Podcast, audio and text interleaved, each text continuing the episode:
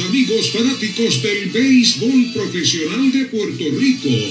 Ha comenzado Indios de Corazón con el periodista deportivo Héctor Marrero. Indios de Corazón.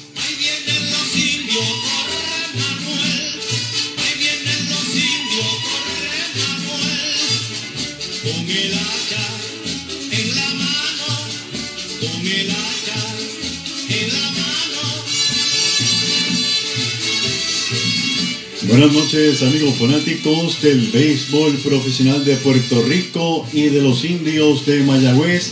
Bienvenidos a otro programa más de Indios de Corazón, programa que se transmite todos los lunes a través de la primera WPRA 990 AM y nuestra página de Facebook Indios de Corazón en vivo. Saludos para todos ustedes amigos que nos siguen en Latinoamérica, Estados Unidos y por supuesto Puerto Rico. Hoy tenemos un programa muy especial para todos ustedes. Tenemos muchísima información para compartir y nuevamente saludamos a todos los que se han unido recientemente a nuestra página de Indios de Corazón. También recordándoles que estamos aquí todo el año aún fuera de temporada, trayéndole a ustedes todas las incidencias de nuestros jugadores no importa en la liga que estén jugando, sea liga independiente, sea ligas menores, sea en Corea, Japón, México, Venezuela, donde estén jugando, nosotros seguimos su trayectoria todo el año, sin duda alguna, en grandes ligas, para que usted tenga conocimiento de cómo están luciendo estos jugadores que han participado con nuestros indios de Mayagüez y que todavía permanecen con nuestra novena. Bueno, República Dominicana campeón, campeón sin duda alguna de la Serie del Caribe. Estaremos hablando de varios datos muy importantes de estos ya campeones en muchas ocasiones.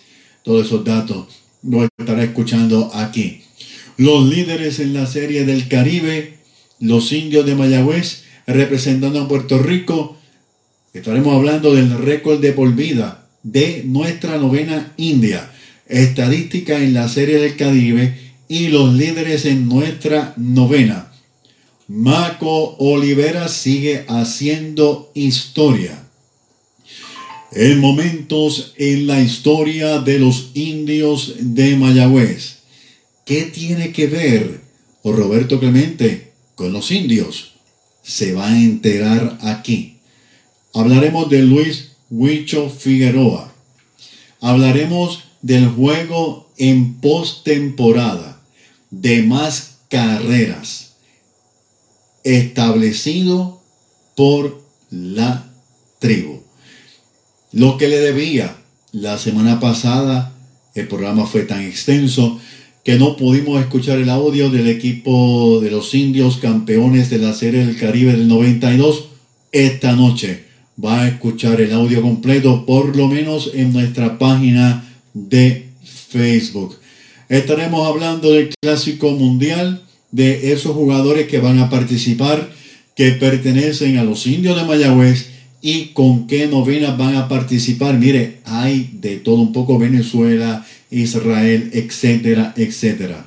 Estaremos hablando de Jonathan Albaladejo y Jesús Balaguer. Buenas noticias.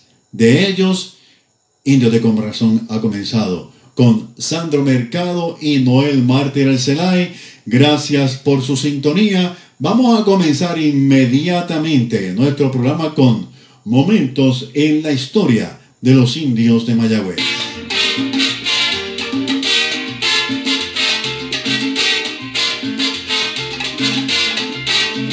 Momentos en la historia de los indios de Mayagüez. Indios campeones de la Puerto Rico Baseball League. Un domingo fui a un juego en París. El público se abraza, otros miles se han tirado al terreno de juego. Un momento histórico. Mi nombre es Héctor Marrero y esto es Indios de Corazón a través de la primera WPRA 990 AM. Nos ve a través de nuestra página en vivo, Indios de Corazón. Vamos a saludar inmediatamente a César Mercado. Buenas noches, Héctor. Bendiciones y saludos para todos los indios de corazón. Saludos para ti, César. Gracias por estar en sintonía en nuestro programa. También vamos a saludar a José Sánchez, que está en sintonía, gran colaborador de nosotros. Octavio Crespo, David Ramírez, el jefe. Papito Luciano, saludos para ti. Estuvimos usando este año varios gráficos que nos hizo la temporada pasada. A Grace Ivonne Berniel, Grace, saludos para ti, para tu familia, Dios les bendiga. Leti Rive, Julio Enrique, a Harry Hernández, Ana Santana, gracias a todos ustedes por estar en sintonía. A mi esposa Joana, Yarixa Monsalve, nuestro amigo Martín Ruiz. Buenas noches, Ana Sanabria, también para ti. Gracias por estar en sintonía en Indios de Corazón. Cualquier pregunta, cualquier comentario, usted lo puede escribir en nuestra página Indios de Corazón durante, estamos dando, eh, durante el momento en que estamos dando el programa y lo estaremos leyendo. Hortensia, saludos para usted, Hortensia, muchos saludos para usted, para su esposo, muchas felicidades en el Día del Locutor. Gracias, Hortensia, gracias. Buenas noches desde Massachusetts. Bendiciones, Hortensia. Luis Martínez Nieto también nos escribe saludos. Héctor de Mayagüez de Sultana, ahí cerquita. Luis Martínez Nieto. Bueno, vamos a hablar sobre momentos en la historia de los indios de Mayagüez, porque no se trata de quién sabe más, sino de mantener la historia de los indios de Mayagüez viva. Y es que un día como el 16 de enero, pero en el 1971, se hace historia que involucra a Roberto Clemente y los indios de Mayagüez. El historiador de la Liga de Béisbol Profesional de Puerto Rico, Jorge Colón Delgado, en conversación en nuestro programa, nos habló de que estaba haciendo una investigación relacionada al último hit de Roberto Clemente en Puerto Rico va a la Universidad de Puerto Rico y leyendo varios periódicos, tales como, como El Mundo, en el Boss Score ve que dice que Roberto Clemente se fue en ese juego de 4-1.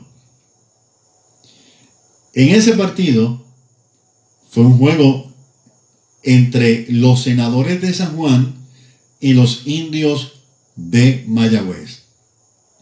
Los lanzadores por Mayagüez fueron Juan 22, a quien saludamos, y Jesús Hernández. También saludamos, también a ambos lo tuvimos en el pasado en nuestro programa Indios de Corazón. Dice Jorge Colón Delgado, quien también saludamos, saludo para todos ellos, que el San Juan Star hay una foto que lee Roberto Clemente anota carrera luego de dar un doble en la cuarta entrada. Fue el último juego de Roberto Clemente en Puerto Rico. Su último hit fue un doble y se lo conectó a Juan 22 lanzando para los indios de Mayagüez y esto fue el 16 de enero del 1971. Uno que se retiró, muy querido en Mayagüez, muy respetado en Mayagüez, alguien que merece grandes honores en Mayagüez lo es Luis Huicho Figueroa. Un día como el 17 de enero de 2015 se retiró luego de 18 temporadas en nuestro béisbol. Jugó con Caguas, con Santurce y 15 de estas temporadas con los indios de Mayagüez. De por vida, Luis Huicho Figueroa tuvo 2.371 turnos, conectó el tan esperado hit 700. Hoy día, debido a que se disminuyó grandemente la cantidad de juego. La puerta en Puerto Rico para llegar a, a ser uno de los máximos hiteros es 700. Pero las cosas nuevamente están cambiando. Ya sabemos que esta temporada regresó el equipo de Ponce y se está cocinando el regreso de otro equipo que serían siete. ¿Cuál es? No puedo decir. ¿Por qué? No es mi estilo estar adelantando noticias que todavía no son noticias. Eh, ¿Cuál es la palabra que estoy buscando? Noticias que sean confirmadas, que ya sea que va a ocurrir. No es la palabra que estoy buscando, pero no me estilo decir rumores, sino llevar la noticia correcta. Se está negociando hasta que no se sepa, y yo me imagino que esto la liga ah, en su momento dado lo, dará a conocer. Y mire, falta mucho tiempo, esto va a ser cerca ya de la temporada. Así que, pero por lo menos se está, se está tratando, se está tratando. Así que Luis Huicho Figueroa conectó el hit 700, como dije, 2.371 turnos, 700 hits, 124 dobles, 22 triples, 19 cuadrangulares y su promedio de, de por vida es 2.95, magnífico para ese pelotero bien querido de Mayagüez, Luis Huicho Figueroa. Saludos para Roberto Mercado, bendiciones para ti, Julio Rivera, buenas noches, Héctor desde Lajas, Indios de Corazón. Julio, saludos para ti grandemente, para todos ustedes que se están conectando. Un hecho histórico que yo me lo gocé enormemente y fue que el 17 de Mayagüez establecen unas nuevas en un partido con 30. Esto fue en un juego en postemporada. La marca pertenece a postemporada. Aclarado esto, los juegos en temporada regular mayor anotadas han sido los siguientes. Con 23 carreras, esto fue el 23 de noviembre de 1939, cuando el equipo de Guayama venció a Santurce 23 a 0. ¡Wow! Los sitios de Mayagüez anotaron 22 veces contra los cangrejeros de Santurce. 5 Santurce el 19 de noviembre de 1948. Los criollos de Caguas anotaron 21 carreras contra 9 del equipo de expansión de RA12 el 9 de diciembre de 2020. Pero esto fue en temporada regular. Las 30 carreras de Mayagüez es una nueva marca para post-temporada. Continuamos momentos en la historia de los indios de Mayagüez. Aquí en el programa Indio de Corazón a través de la primera WPRA 990 AM. Los indios de Mayagüez quedaron campeones en la Serie del Caribe del 1992. La semana pasada en nuestro programa compartimos con ustedes el audio, pero no dio tiempo, así que él mismo no finalizó. Por eso es que hoy he querido comenzar con esta sección Momentos en la Historia de los Señores Mayagüez porque muchos fanáticos la siguen y fanáticos me propusieron que por qué no comenzaba el programa de hoy, así que estoy compartiendo muchas peticiones con el audio de este campeonato de los indios de Mayagüez de la Serie del Caribe del 1992. El día del campeonato fue 10 de febrero del año mencionado. Fue el segundo título, como ya mencioné, del equipo de los indios de Mayagüez en la Serie del Caribe. El primero fue en el 78 en Mazatlán, México. Los indios marcaron ocho veces. Así que vamos a escuchar el audio. Chet Crowder fue el jugador más valioso, conectó tres cuadrangulares lideró en impulsadas con 8 y batió 3.21. Vamos a escuchar el audio del campeonato del equipo de los indios de Mayagüez 1992 en la serie de El Caribe. Este audio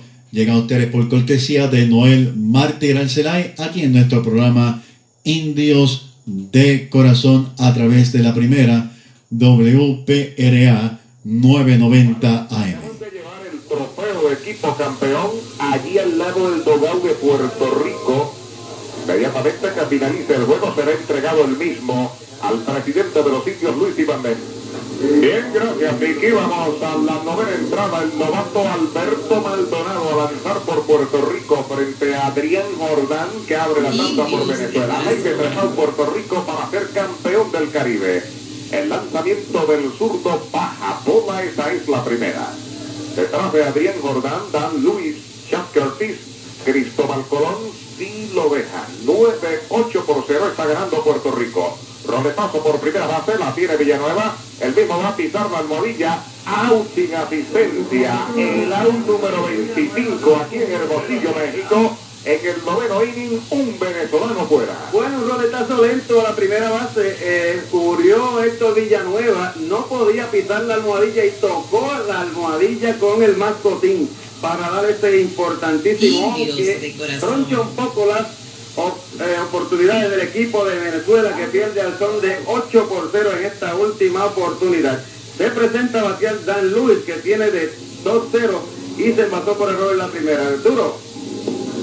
Bien, gracias, Vicky. Aquí está el envío de Albert Maldonado. Strike se lo canta. Por Puerto Rico comenzó Roberto Hernández. Está ganando David Rosario en el octavo y Albert Maldonado en el noveno. Ya está el zurdo pisando la goma. El lanzamiento en curva. Strike le cantaron el segundo. Dos strikes no tiene bolas. A ley de Dosal Puerto Rico para ganar el título del Caribe de forma sensacional en esta vigésimo segunda serie del Caribe. El lanzamiento de Maldonado en curva, foul, la pellizcó, se mantiene con vida. Hay un emergente por el equipo de Venezuela en el turno de Dan Luis. Batiendo un emergente, el número 38. En breve le vamos a indicar de quién se trata el emergente. Vuelve el zurdo Alberto Maldonado. Ahí está el lanzamiento. Bola afuera. Esta es la primera. Maldonado es yaucano, pertenece a los Dodgers de Los Ángeles. Realizó un tremendo trabajo con los indios en la serie regular. Ya está pisando la goma el zurdo. El lanzamiento en curva. Foul de Roletín por tercera. Puerto Rico tiene a Mesías en el left, en el center, Eric Moss en el right, estaba el Snyder Baer en tercera, Cordero en el short, Avité en segunda, en primera Héctor Villanueva, dime Javi Lebron de emergente. Carlos Burguillo viene a batear de emergente, bateador derecho, Carlos Burguillo. Y de tiempo Burguillo, bateador sepia, espigado por el zurdo cuarto bate Dan Luis. Ocho carreras, India por cero, está ganando Puerto Rico. Alberto Maldonado pisa ahí está el envío del zurdo, tirándole la gloria, zapato media. Hay dos al mercado, la ley de Uneu Puerto Rico para ser el campeón del Caribe aquí en Hermosillo, México. Al bate Chad Curtis, el jardinero izquierdo y quinto bate. Primer envío del zurdo, Albert Maldonado, es tira por el primero. Cantidad de periodistas y fotógrafos están en el total de Puerto Rico para grabar para sus respectivos medios el posible final y la celebración de Puerto Rico.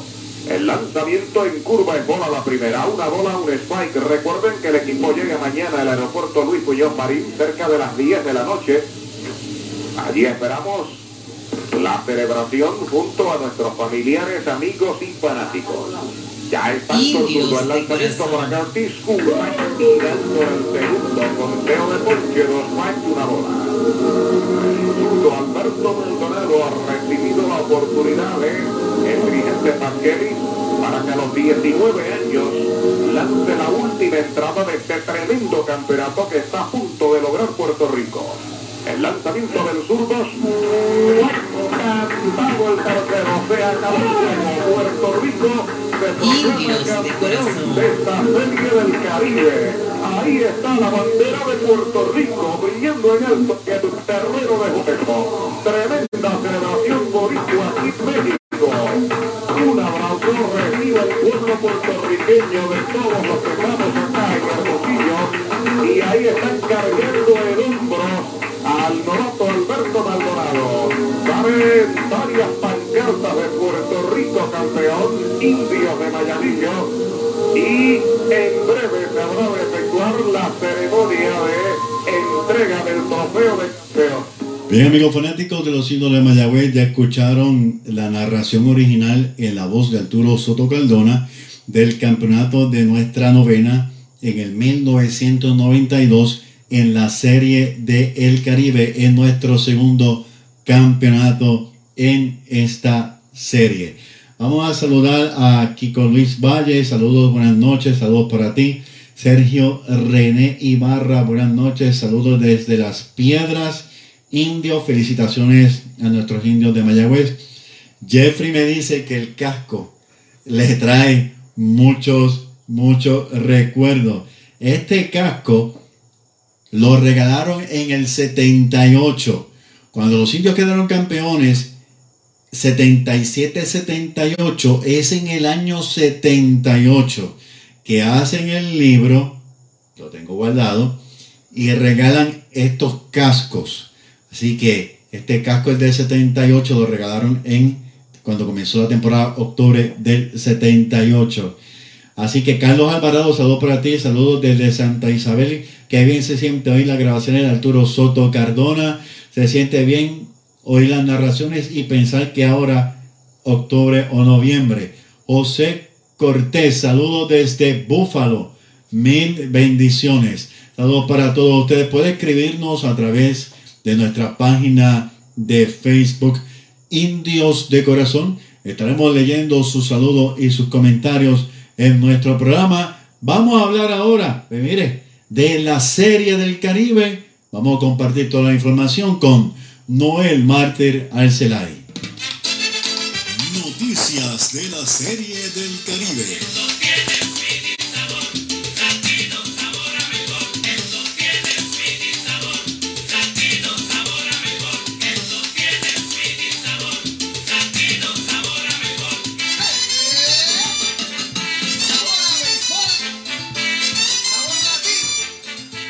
Mi nombre es Héctor Marrero y esto es Indios de Corazón a través de la primera WPRA 990 AM. Nos ve a través de nuestra página de Facebook Indios de Corazón. Vamos a saludar a Kevin Rodríguez Mori, saludos a Héctor y a todos los indios aquí presentes desde la ciudad romántica de Camuy. Saludos para ti, eh, Rory Memorabilia. Saludos, Rorito. Saludos para todos. Eh, Marcos González, buenas noches. Bien, amigos fanáticos, tenemos en línea telefónica a Noel Martínez Celay. Vamos a estar hablando sobre lo que ocurrió y la Serie del Caribe, que hay un nuevo campeón y el campeón se trata y es el equipo de República Dominicana. Así que felicitamos a todos esos hermanos de República Dominicana, principalmente a los que nos siguen aquí en nuestro programa Indios de Corazón. Buenas noches, Noel. Buenas noches, Héctor, y buenas noches a toda la fanaticada que siempre nos sigue todos los lunes por la primera, por el WPRA 990 y por el Facebook Live de Indios de Corazón. Me encantó esta serie del Caribe por varias, varias razones. Primero, definitivamente fue bien acertado el que se utilizaran dos parques, el de La Guaira y de La Rinconada. Así se pudieron eh, significar varios partidos a la misma vez. También esta serie del Caribe, por primera vez, participan ocho equipos, Cuba, Curazao, Panamá, Colombia, México, Venezuela, República Dominicana, el campeón y por supuesto Puerto Rico. ¿Qué te pareció esta serie del Caribe, Noel? Pues, definitivamente una, como tú indicas, eh, la novedad de los dos equipos, primera vez que participan ocho equipos, estamos acostumbrados, ¿verdad? Eh, diez años atrás, un poquito más, como, como habíamos comentado la pasada semana, que estamos acostumbrados siempre a crear cuatro equipos, cuatro de las ligas principales. Eh, de momento, pues comenzó ¿verdad? la federación a buscar otras alternativas en, con, mediante invitaciones, donde vimos equipos como Panamá, Cuba, y este año, pues, por primera vez ocho equipos, ¿verdad? Esa fue la, la gran novedad, aunque se comenta que para, ya la Confederación indicó para la próxima temporada regresan eh, ¿verdad? a seis equipos. Eh, pero entiendo que, que le dio pues un, como te indica, otra, otra, otra, forma, otra, otra o, o- o más bien eh, vimos una serie pues, bien diferente, ocho equipos, dos estadios. Eh, la, la, la utilización de dos estadios modernos allá en Venezuela pues da, da esa oportunidad ¿verdad? de que se pudiera jugar eh, cuatro partidos en un mismo día, dos en cada estadio. Eh, y vimos pues, eh, por lo menos, a- todo aparenta, pues, según lo- los comentarios, que todo fue un, éxito, ¿verdad? Y al final, pues, Venezuela pues pudo, pudo también estar en esa final, aunque no, no salió victorioso, pero que eso también pues, le dio, pues, eh, un, toque, ¿verdad? Al final, para que los estadios pues estuvieran llenos. Pues quizás si Venezuela no hubiera llegado hasta la final, pues, los últimos partidos pues, no hubiera sido, ¿verdad? Este, mismas asistencias. Como mencionas, definitivamente, las asistencias fueron registradas 20 mil, 25 mil, 30 mil.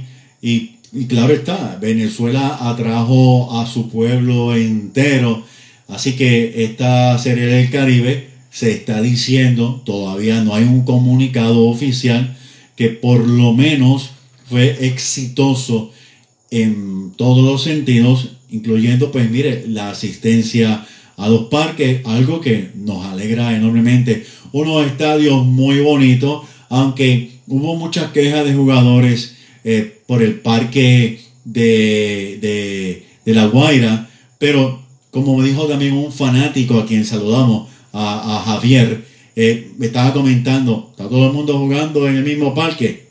Si el parque tiene problemas con el terreno, todo el mundo tiene la misma desventaja, pero este era un parque que según según comunicaron por televisión, estoy repitiendo lo que dijeron ellos, era un parque que se jugaron uno o dos partidos, era un parque completamente nuevo, era un parque que, que no estaba completamente asentado el terreno, pero aparte de eso, y vuelvo repito, todo el mundo jugó en las mismas condiciones, fue un exitazo tremendo esta serie del Caribe. Iba a decir algo. Y, la, y, la, y, la, situación también, ¿verdad? Que todos, por todos conocido, la situación política de Venezuela, que antes de que comenzara la serie, pues había mucha incertidumbre de que pudiera ser exitosa, pero sin embargo, pues eh, vimos que no, no hubo ningún inconveniente, ¿verdad? De, de, de que pudiera, se pudiera jugar pues, con normalidad y, y por lo menos la, en, este, en este momento, pues la, este año por lo menos la política pues no, no afectó pues, la, competencia de la serie del Caribe. El equipo local, los Leones de Caracas, fueron los que se enfrentaron a los Tigres del Licey de República Dominicana por ese juego, por el campeonato. Ganaron los Tigres del Licey 3 a 0. Nuevamente felicito a nuestros hermanos dominicanos que nos siguen. Este, un abrazo para todos ellos. Este equipo logra su undécimo campeonato en la historia. Solo Santo Domingo o República Dominicana son los máximos ganadores con 22 títulos en este clásico caribeño. Sigue Puerto Rico con 16, México con 9 y Cuba con 7, por mencionar algunos. Definitivamente una serie muy buena donde el equipo de Puerto Rico tuvo que esperar que el equipo de la decisión entre Venezuela y Colombia si ganaba Colombia, entonces se producía un empate en ganados y perdidos con Puerto Rico y Venezuela. Y Puerto Rico pasaba con la nueva regla porque Puerto Rico le había ganado un juego a ellos. Pero al ganar Venezuela, pues Venezuela pues, entró hacia la semifinal. ¿Qué te pareció, Noel? Sí, definitivamente, el, pues no, el, el, ¿verdad? la forma como se, se organizó de, la serie, pues a nosotros, al equipo por lo menos los indios de Puerto Rico no le benefició. Y lamentablemente, pues a pesar de terminar con, con, ¿verdad? con, con mismos retos, pues nos quedamos fuera de esa, de esa segunda, ¿verdad? De esa semifinal. Eh, pero mirando pues, otro aspecto, ¿verdad? Que indica que del juego final que ganó Dominicana 3 a 0. Eh, en la asistencia de ese partido, 34.821 fanáticos en este partido eh, final. Wow. Y, el, y, y, el árbitro de, de home era el puertorriqueño, Edwin Hernández, estaba eh, como árbitro principal y el, el, árbitro tercero también era puertorriqueño, Carly Bell, así que eh, había puertorriqueños ahí, ¿verdad? Este, también eh, presentes en esa final, eh, actuando, pues, inclusive el, el árbitro, de, de, como indicamos, Edwin Hernández, eh, siendo el árbitro principal del partido de Mundo. El standing final representó a República Dominicana con 6 y 3, Venezuela 6 y 3, México 6 y 3, Puerto Rico 4 y 3, Colombia 4 y 5, Panamá 3 y 4, Curazao 2 y 5 y Cuba 1 y 6. Y fue el juego que perdimos contra Panamá, el juego que prácticamente trajo esta situación. Si Puerto Rico hubiera ganado a Panamá, aunque Venezuela ganara a Colombia en ese juego, todavía se decidía porque Puerto Rico le había ganado a Colombia. Es así, Noel. No, y la, y la situación es que posiblemente se hubiera quedado fuera entonces Venezuela y quizás pues la semifinal y la final pues no hubiera sido lo mismo en cuanto, ¿verdad? En cuanto a la asistencia se refiere en ese caso, pues eh, por lo menos a la, a la, confederación y a la, y a la región de Caribe no, no le convenía que Venezuela se quedara fuera. Pero pues la realidad pues nos afectó, ¿verdad? Al final eh, ese juego pues fue como técnica que nos costó pues la serie. Eh, a pesar de que no fue, no fue el juego la final, los últimos tres partidos los indios pudieron salir por, por la puerta ancha, sin embargo, pues nos eliminamos eh, ganando esos últimos tres partidos. Quisiera poder hablar un pequeño resumen sobre eh, lo que ocurrió. Ok, rapidito. Nuestros indios de Mayagüez representando a Puerto Rico perdieron el primer encuentro con Colombia 7 a 1. Los bates reaccionaron ante Venezuela con victoria de 6 por 4. República Dominicana nos ganó 6 a 4. Los panameños nos infringieron una dolorosa derrota 3 a 1. Los muchachos de Maco reaccionaron contra Curazao 3 a 1. Cuba, eso fue un tremendo juegazo de película. Luego de haber estado al frente 3 a 2, nuestros muchachos marcaron dos carreras en la novena entrada para ganarse ese juego. Sin duda alguna, el juego más emocionante fue contra Cuba, Noel. Sí, por lo que pudimos fue eh, salir airosos. Eh, lamentablemente, pues, por cuestiones de, de, trabajo no pudimos este, eh, ver ese juego, pero sí, como te indicas, eh, el juego que se sacó, se sacó la victoria en, en esa novena entrada y pudimos pues, salir victoriosos, ¿verdad? Este fue el penúltimo juego de, de nuestro equipo. Y como decimos acá en Puerto Rico, el juego se lo sacamos a, a, a, a Cuba de El Buche. Un juego sumamente emocionante y me hizo acordarme del juego final contra Carolina.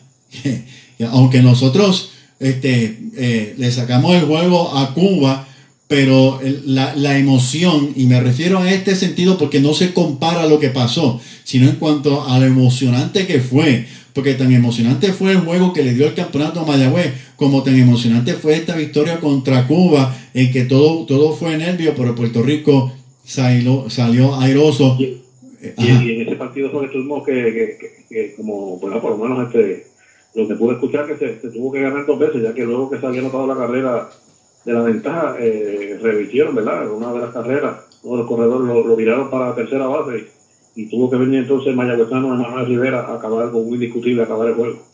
Es así. Ahora, mi apreciación es que sí, que la bola se quedó debajo de, de la verja y que no era mi apreciación, no era manejable. Que el jugador de Cuba tardó mucho en levantar los brazos, sí es cierto. Si usted lo vio por televisión, se dio cuenta de que aparentemente el personal que trabaja en el parque le pasó por el frente a, a, a, al jugador de Cuba y como bien mencionaste y todos sabemos, se revisó, los árbitros dijeron sí, fue cierto, la bola se quedó allá atrapada y Emanuel Rivera con un sencillo pues trajo la carrera y como bien mencionaste y también mencionaron en televisión, se ganó dos veces ese juego. Eh, y con un ataque de 18 imparables, 9 carreras, Puerto Rico le ganó a los mexicanos, que era el equipo más caliente que había, y fue ahí que se creó esta situación de que Puerto Rico tenía que esperar por el desenlace de eh, el juego entre Colombia y Venezuela que ya todo el mundo conoce. Quisiera que, que habláramos, no sé si tienes los líderes ofensivos que lo puedas mencionar o lo menciones tú acá. Tenemos por aquí el, el líder de bateo. Por, por lo menos los primeros, por lo menos los primeros 10, no vamos a mencionar todo, pero los primeros 10 ofensivos yo menciono los primeros 10 lanzadores. Eh, tengo por, por lo menos los, los- tengo los primeros cinco en promedio. Eh, Yadier Santa María fue el líder de bateo de Panamá con 4.55. Charlus Schlup de Curazao con 4.17 terminó segundo. El puertorriqueño Rubén Castro, refuerzo, ¿verdad? Del, del RA12 que terminó eh, reforzando también luego a, a Carolina y finalmente a Puerto Rico. Terminó con un promedio de 412, demostrando, ¿verdad? Ha tenido un, gran año Rubén Castro terminó con un gran, eh, tiene otro bateador de, de Puerto Rico en, en esta serie de Caribe, Giordani Alarcón de Cuba con 407 y el dominicano Luis Barrera terminó con 400. En cuanto a los indiscutibles, pues, los cinco líderes indiscutibles, el dominicano eh, Emilio Bonifacio. Emilio Bonifacio fue el, fue líder de, de indiscutibles eh, con 14, seguido de Gustavo Campero con 13 de Colombia, Francisco Acuña de Colombia con 12, el, el mayagüezano Emanuel Rivera terminó con 12 indiscutibles, siendo el cuarto el empate en esa tercera posición, y Jordania Alarcón de Cuba con 11 en el cuarto de las cuadrangulares. Eh, el único que conectó más de cuadrangular fue José Rondón de Venezuela, que terminó con 2, y los demás que conectaron uno fueron Andrés Angulo de Colombia, eh, Emilio Bonifacio de República Dominicana y Gustavo Campero con uno de, de Colombia también. En cuanto a carreras anotadas, Francisco Acuña de Colombia con 9, empate con Gustavo Campero, también de Colombia con 9. Emilio Bonifacio eh, terminó con 7, empatado con Hernán Pérez de Venezuela y, y Rubén Castro también, el, el- refuerzo puertorriqueño Rubén Castro con 7 también. En cuanto a las impulsadas, el líder absoluto, José Rondón de Venezuela con 15. Jordan Díaz de Colombia con 9, terminó la segunda posición. Joy Terlodavi de México terminó con 7. Y empate con 6 en la cuarta posición Andrés Angulo de Colombia y Gustavo Campero también de Colombia. Esos son los, los líderes ofensivos de, Tienes, de la- de la- de la- tienes, tienes, como fue una asignación que tenía, tienes también los líderes lanzadores. Sí, tenemos también los, Bien. los cinco también de cada... Ok. eh, tengo cinco lanzadores que terminaron con cero de, efectividad. Ujú. Eh, Rafael Córdoba de México, Edson Frías de Panamá, Jackson Gómez de Venezuela, Evelino González de Panamá y Norwich Budino de, Venezuela. En cuanto a los, a los juegos ganados, cinco lanzadores terminaron con dos juegos ganados. Fueron Har Arauz de Panamá, Jeff Kinley de México, Edward López de Colombia, Guillermo Moscoso de Venezuela y Smil Rogers de República Dominicana. En cuanto a juegos salvados, eh, hay dos lanzadores que terminaron con cuatro juegos salvados, fue eh, de México, Jake Sánchez y Anthony Vizcaya de Venezuela, con tres de mi- Anthony Asensio y con un juego salvado, Edgar Floramos de Curazao y el dominicano refuerzo de los indios de Puerto Rico, Ricardo Gómez, también con juego salvado. Y en cuanto a los ponches, eh, Guillermo Moscoso de Venezuela terminó dominando con 15, Arnaldo Hernández y Vizcaya, ambos de Venezuela, con 11 cada uno. Y eh, luego pues, con 10 cada uno también, el venezolano Jorge Chacín y el dominicano César Valdés, eh, cerrando ¿verdad? esa, esa, esa, li- esta listado ¿verdad? de los líderes de los salvados. De, perdóname, de los pontes. Vamos a saludar a José Cortés y a Jerry Ramírez. Jerry, muchos saludos para ti. Espero que, que estés, que estés muy bien. Nuestro mayagüezano, Emanuel Rivera, fue seleccionado al equipo de Todos Estrellas en 33 turnos. Marcó 5 carreras con 2 incogibles, 4 dobles, impulsó 3, finalizando con promedio de 3.64. Sin duda alguna, Emanuel Rivera luciendo enorme, enorme en el béisbol. ¿Qué te pareció? No, y entiendo que fue, ¿verdad? Eh, el único que terminó de los puertorriqueños en cuanto a líderes, ¿verdad? De, de, mi equipo estrella, fue Mayagüezano Manuel Rivera.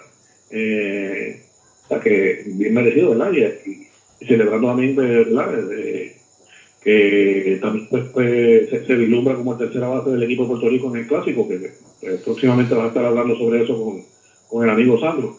Pero, pero que gran actuación de Manuel entiendo que debe, debe de, de, ganarse esa oportunidad en este próximo el, el próximo mes de marzo. Una temporada de ensueño para Emanuel, estuvo en la temporada regular en esa batalla por el campeonato de bateo, ex seleccionado por la Asociación de Periodistas Deportivos de Puerto Rico, asociación a la cual eh, eh, me honra pertenecer. Se votó, se escogió a Emanuel como parte del equipo estrella en la temporada regular en Puerto Rico. Ahora nuevamente he seleccionado todos estrellas en el equipo de la Serie del Caribe. Sin duda alguna, Emanuel Rivera sigue cosechando grandes, grandes triunfos personales para él y sin duda alguna para todos los fanáticos que lo siguen y los fanáticos de los indios de Mayagüez. En cuanto a las series particulares, los contrarios nos marcaron 24 carreras con 58 hits, cometieron 11 errores.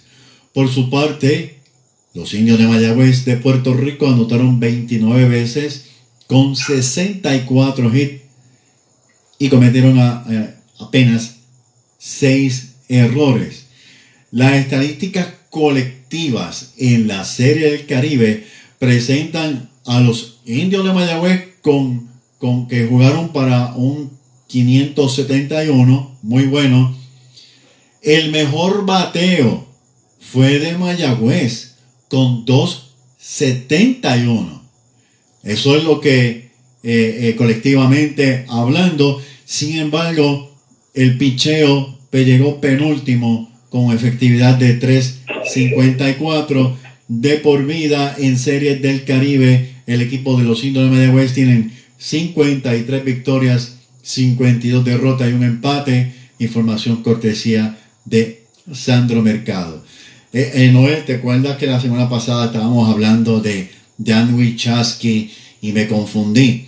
Lo confundí con Chia Spinbar, que sí fue el que trajo eh, par de semanas antes de terminar la temporada Héctor Otero, ¿te acuerdas?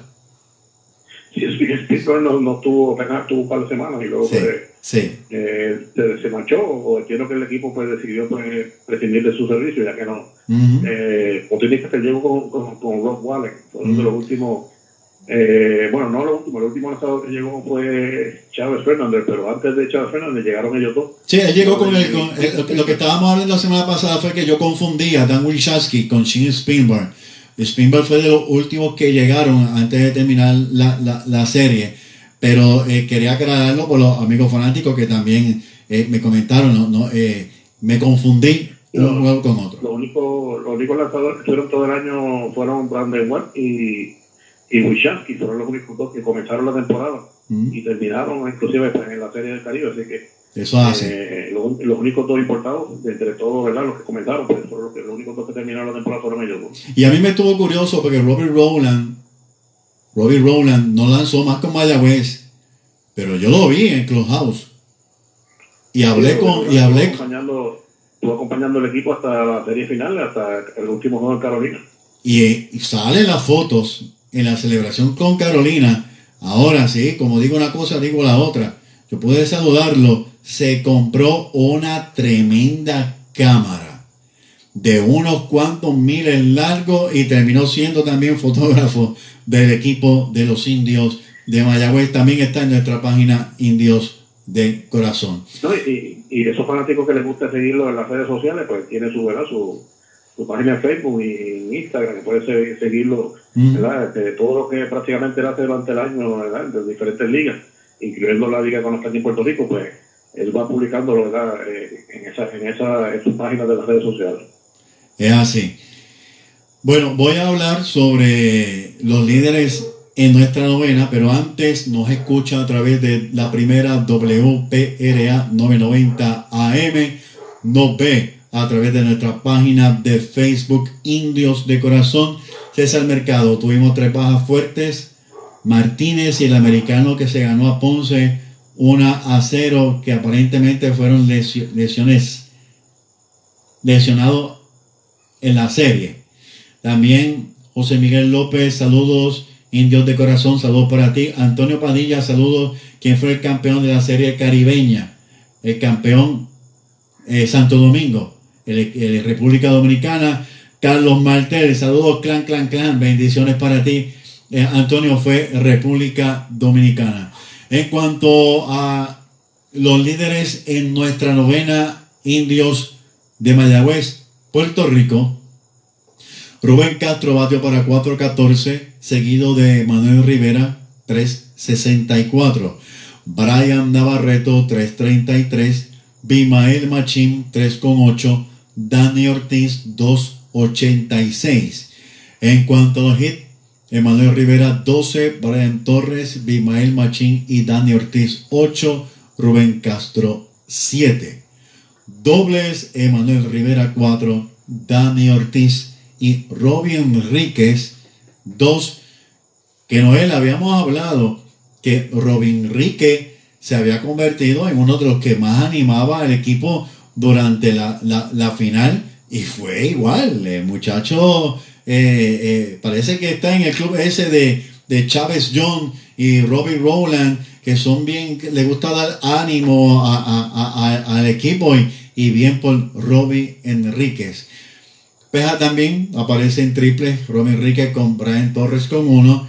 Honrones, pues sabemos que Edwin Díaz conectó uno. Carreras impulsadas, Edwin Díaz con cinco. Robin Enrique, Bimael Machín, Dan Ortiz, Brian Torres con cuatro, Emanuel con tres. Anotadas, Rubén Castro siete, Emanuel cinco, Brian Torres cuatro, Bimael Machín tres. Robadas, Edwin Díaz, Robbie Enríquez, Brett Rodríguez y Brian Torres con una.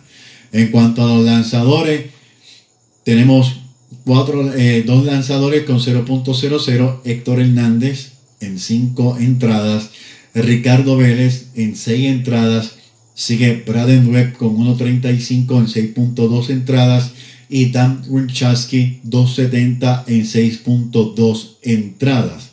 Ganados todos ganaron uno. Ricardo Vélez, Braden Webb, Dan Wishaski y Alejandro Zanavia, uno. Salvador Ricardo Gómez, uno. Ponce, Ponches, Dan Wishaski y Ricardo Vélez con siete. Ronnie William, Héctor Hernández, Ricardo Vélez tienen seis. Carlos Francisco y Daryl Thompson terminaron con cinco jugadores abanicados. Estos datos a mí me gusta siempre traerlos porque así usted sabe los jugadores que más produjeron y esto pues, aclara, hubo comentarios de que los refuerzos no hicieron nada, pues mire, esto muestra que los refuerzos sí hicieron. Ahora bien, quiero mostrarle algo a todos ustedes. Llegó, está aquí. Con el favor de Dios, nuestro próximo libro ya llegó completamente corregido. Ahora el proceso de hacer la portada, de montar el libro y seguir hacia, hacia adelante con el favor de Dios. Así que ya está en mis manos y vamos a estar trabajando con esto. El libro va a ser 8 por 10. No le digo nada más, porque digo el título y todo eso y no quiero hablar más de eso. ¿Qué te parecieron los refuerzos en la serie del Caribe, Noel? Eh, bueno, este, como tú indicaste, comenzaron algo frío, ¿verdad? De, en la semana, de hecho, la pasada semana lo comentamos, que, que nos vimos como que quedaban esperando, por lo menos yo lo personal, me quedaba esperando más de Limael Machín y de Edwin Díaz, aunque al final, pues, como que estaban ya calentando sus últimos partidos, como que mejoraron un poco efectivamente. Eh, y de hecho, porque yo entiendo que el equipo más caliente en los últimos días de la, de la Selecta era el equipo de, los indios de Puerto Rico. Así mismo fue. Sin embargo, sin, embargo pues, la situación pues, de lo que ya hablamos, que comentamos de, de, cómo se decidieron las posiciones finalmente, pues fue lo que no, no, no, no nos llevó a esa segunda, ¿verdad? la serie semifinal. Quién sabe qué hubiera pasado si, si, si hubiera sido el equipo de Osillo uno de, esos cuatro semifinalistas. y se hubiera cambiado el panorama completamente de la Serie Caribe y seguíamos jugando ¿verdad? de la forma que estábamos jugando estos partidos, estos últimos tres partidos. Vamos a saludar nuevamente a Yarixa Monsalve. Ella es la hija de nuestro gran amigo, que en paz descanse, Milton Ramírez. Siempre está pues, apoyando este programa Indios de Corazón. Muchos saludos para ti, para tu familia, siempre. Bien, Noel, ¿y algo más que quieras añadir, por lo menos en esta parte de la Serie del Caribe? No, por lo menos, pues, gracias siempre Héctor por la oportunidad. La próxima semana, pues, estaremos hablando ya del comienzo de los Spring Training, que ya deben estar comenzando a finales de esta semana. Así que comienzan por los lanzadores y los receptores, luego, pues, en la semana próxima, pues, los restos, de los, el resto de- del equipo, ¿verdad? los jugadores de posición. Así que estaremos pendientes a ver que, cómo van esos, esos comienzos de, los- de los Spring Training. Pues muchas gracias a ti, Noel. Siempre agradecido por estar con nosotros aquí ya varios años en Indios de Corazón. Gracias siempre Héctor por la oportunidad y hasta la próxima semana. Buenas noches, Noel. Buenas noches. Que descanse. Bueno. Bien, amigos fanáticos de los indios de Mayagüez, Noel Mártir Arcelay, nuestro gran amigo que lleva años ya con nosotros aquí en nuestro programa Indios de Corazón, eh, compartiendo con nosotros su conocimiento, sus ideas y su análisis en esta serie de El Caribe. Hay una noticia muy importante antes de pasar a llamar a Sandro Mercado, que es que el ex lanzador de los indios de Mayagüez, el cubano Jesús Balaguer, se une al staff de picheo de los sultanes de Monterrey de la Liga Mexicana. Jesús Balaguer también está en nuestra página Indios de Corazón, lo puede buscar. Lanzó con los indios en la temporada 2018-19 una victoria, una derrota. Escuche este, esto. Efectividad de 2.40. Me extrañó muchísimo que no regresara Balaguer a nuestras filas. Por su parte, también ex lanzador de los indios de Mayagüez durante 12 temporadas, no jugó con nadie más. Indio, pero de los indios, de los indios, de los indios.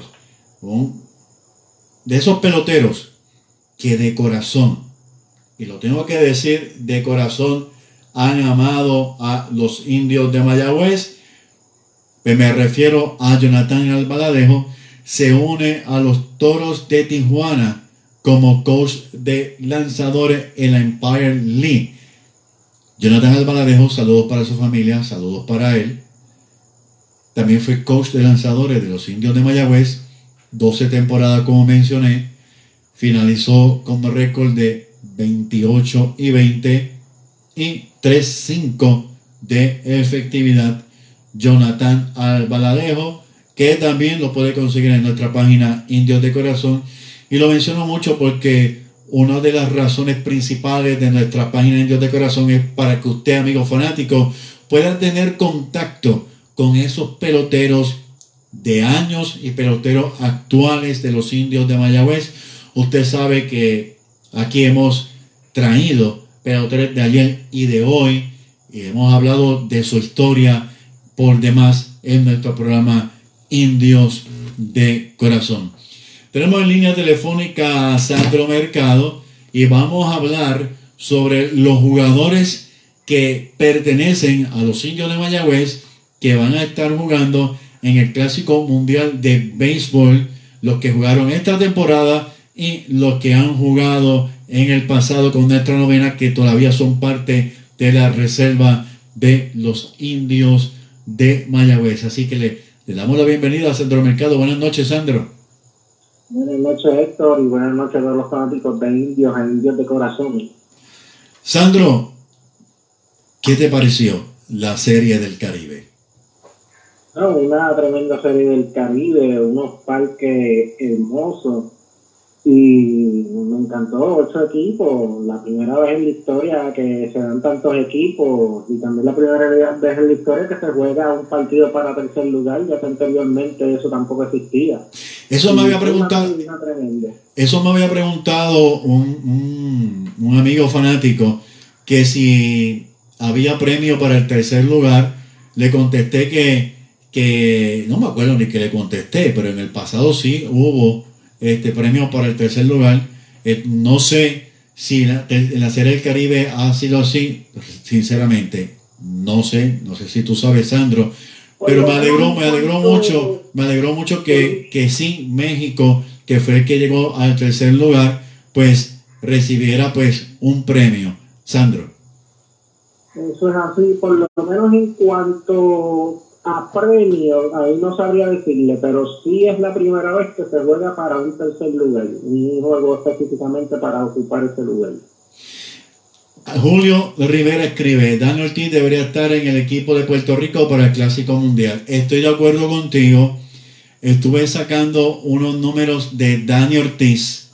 Estuve sacando unos números de Dani Ortiz y peco porque no terminé la asignación para el programa de esta noche, pero sí lo vamos a tener próximamente. Pero Dani Ortiz ha sido muy bueno con el bate y ha sido muy bueno con el guante, pero lo estaremos trayendo la semana pasada porque me faltaron unos datos, unos datos que estoy buscando, pero definitivamente Dani Ortiz debió haber estado en el Clásico Mundial. ¿Qué tú crees, Sandro? Yo opino lo mismo y básicamente también este, tanto por el guante como por el bate, porque en una situación de emergencia que tú necesites un buen bate de emergencia, él lo podías traer, también él puede hacer una sustitución de, defensiva.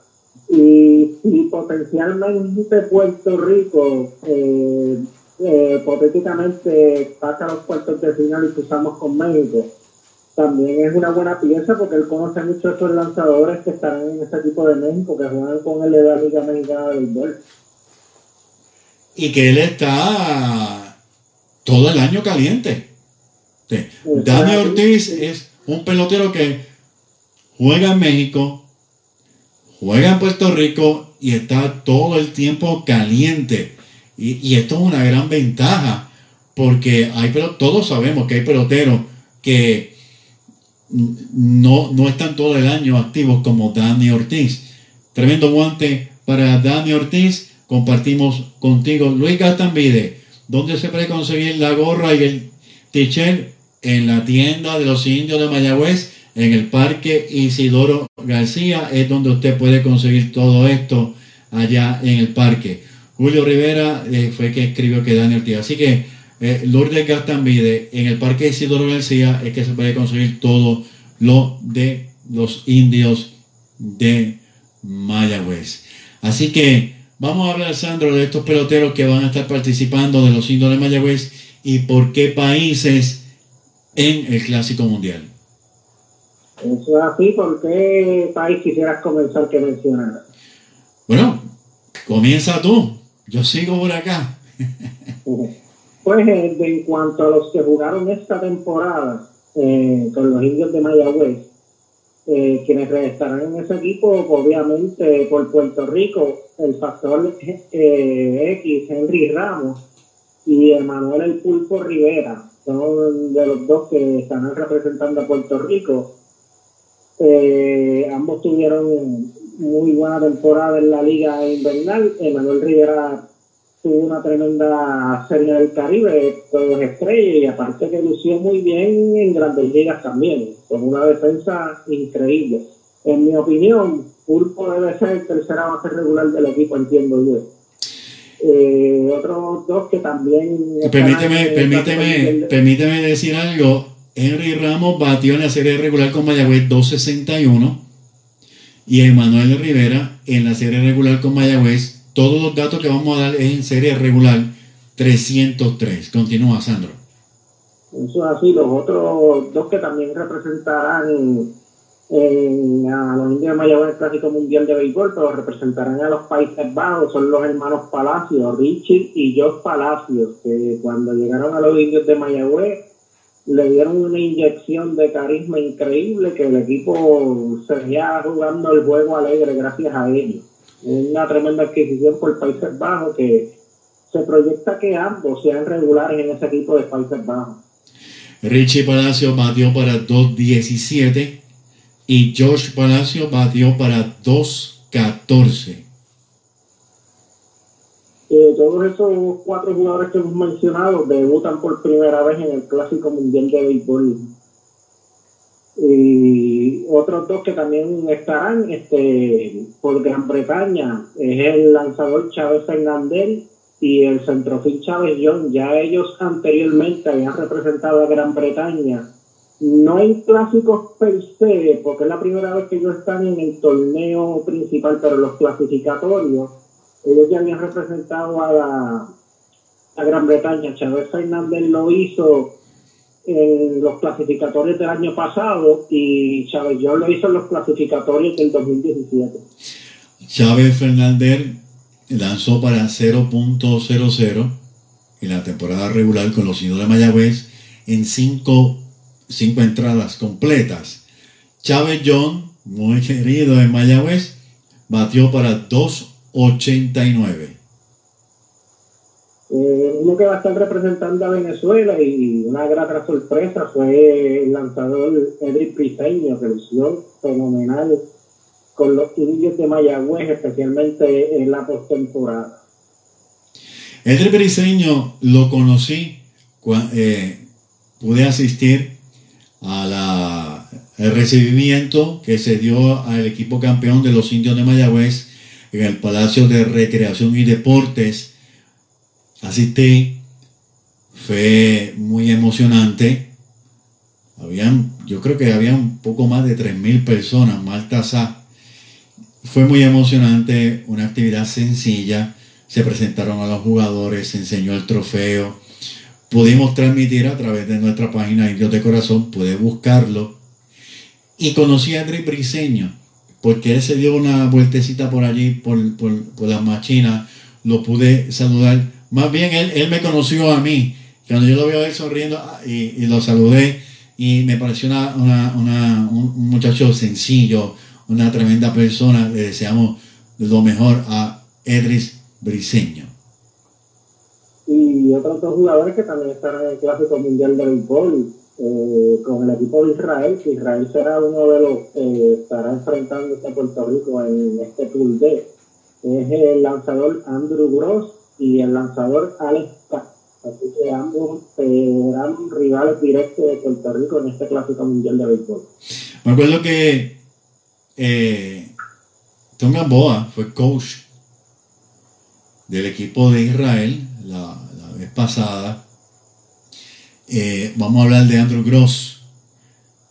3.32 de efectividad, 19.0 entradas lanzadas. Alex Katz, 5.14 de efectividad, 7.0 entradas lanzadas, temporada regular, con los indios de Mayagüez, Tyler Heron. Participó también del equipo de Israel, que paz descanse. Eh, nuestro amigo Tyler Heron también participó con el equipo de, de Israel, um, eh, el clásico pasado. Eh, ¿Nos queda alguien más? Vamos a pasar ahora sobre eh, otros jugadores. Eso es así, otros jugadores que pertenecen a los indios de Mayagüez en su lista de reserva. Eh, tenemos a Martín Machete Maldonado, que está representando a Puerto Rico por segunda vez en el Clásico Mundial de Béisbol. Martín Machete Maldonado, la temporada 2022 en Grandes Ligas con los Astros de Houston, batió para 1.86. Su fildeo fue muy bueno, 9.93. Por algo está ahí Martín Machete Maldonado. Eso es así, Machete Maldonado como ganador de guante de oro y yo proyecto que va a ser el receptor regular también de ese equipo. Otro también que es muy querido en Mayagüez, este, tenemos a Eddie Rosario, eh, que es un tremendo guante y un tremendo bate, ha demostrado, eh, son buenísimos en momentos de presión, tanto en postemporada como Serie del Caribe y en Puerto Rico en Serie Final. Eddie Rosario, temporada 2022, batió para 2.12 allá con los Bravos. Otro que también estaba representando a Puerto Rico es el lanzador Nicolás Padilla, que también este fue eh, una vez través de los indios de Mayagüez. Nicolás Padilla se tomó un café en Grandes Ligas el 23 de agosto. Uno, un- una entrada y dos tercios. 8 a 1, le conectaron dos hits, una carrera. Terminó con 5.40 de efectividad. Sin embargo, en ligas menores con South Bed Cups 1 y 0, 1.80 de efectividad. Eh, también estaba es, eh, José de Ríos, la máquina de Ríos, que mucha gente lo tiene proyectado que será el as de este equipo de Puerto Rico. José Berríos, en 2022 no fue su mejor temporada, aunque terminó con 12 y 7, efectividad de 5.23. 2 y 7 es muy bueno, pero José Berríos tuvo muchos problemas en el, en el arranque, su efectividad es bastante alta, alta. Se esperaba más de él, sin embargo, es un, es un competidor, es, una, es un lanzador que se ajusta, así que se espera que esta temporada sea mucho mejor para José Berríos. 2 y 7 es muy bueno, no me malinterpreten, pero todos sabemos que él tuvo muchos problemas al comienzo de la temporada. Otro también que estará representando a Puerto Rico, esta vez en otro rol, ya que él con Mayagüez fue iniciador y viene a hacer mejor temporada en Grandes Ligas, Jorge López. Jorge López, Jorge López eh, terminó con 4 y 7. No hace justicia ganados y perdidos con Jorge López. Sin embargo, su efectividad de 2.54 nos dice que pa- ocurrió algo, lanzó bien, pero en esos juegos parece que no tuvo el respaldo que se esperaba de, de él, eh, de, de los gemelos, ¿verdad? Fueron los gemelos de Minnesota. Sí, él dividió la temporada tanto con los gemelos como con los. Mayormente él se como cerrador, por eso es que tiene que récord de victoria. Queda un jugador más, creo, ¿verdad? Eso es así. El relevista Luis Quiñones, que jugó brevemente con los indios de Mayagüez. Luis Quiñones lanzó con los indios en la temporada 2021 una victoria, no tuvo derrotas, su efectividad fue de 3.00, repito, ve- eh, 2020, 2021 lanzó con los indios de Mayagüez. ¿Qué te parece el equipo ahora hablando más allá de lo que van a participar con los indios de Mayagüez? ¿Qué te parece el equipo en sí? Correa ya se sabe que no va a participar. También se dio la luz pública de que Minnesota no le prohibió que jugara, pero le dijo, mira, si tú quieres jugar, pues juega, pero tienes que tener cuidado que no te vaya a lastimar, porque tú hiciste un contrato nuevo. Si tú quieres, vete, pero tú sabes, ten cuidado. Y eso, a eso es lo que suena para mí. ¿Cómo suena para ti? Sí, totalmente de acuerdo, porque él no solo eso. Eso fue como, como, como, como, como un permiso, pero como que, como que sí, como que no, como que a lo mejor. No. ¿Cómo te sonó, eh? A mí me dejó por lo menos un gran sabor porque el problema no es que no haya jugado, el problema es que tan- La, la llamada se está perdiendo, se está perdiendo la llamada, no sé si te moviste, pero la llamada se está escuchando como con un eco, se está perdiendo. ¿Me escuchas ahora mejor? Ahí, perfecto. No, Sí, que este, el- a, mí no, a mí lo que más me molestó es que a última hora él decide no jugar, porque el roster se entregaba el día 7 de febrero de forma oficial, la federación lo tenía que entregar.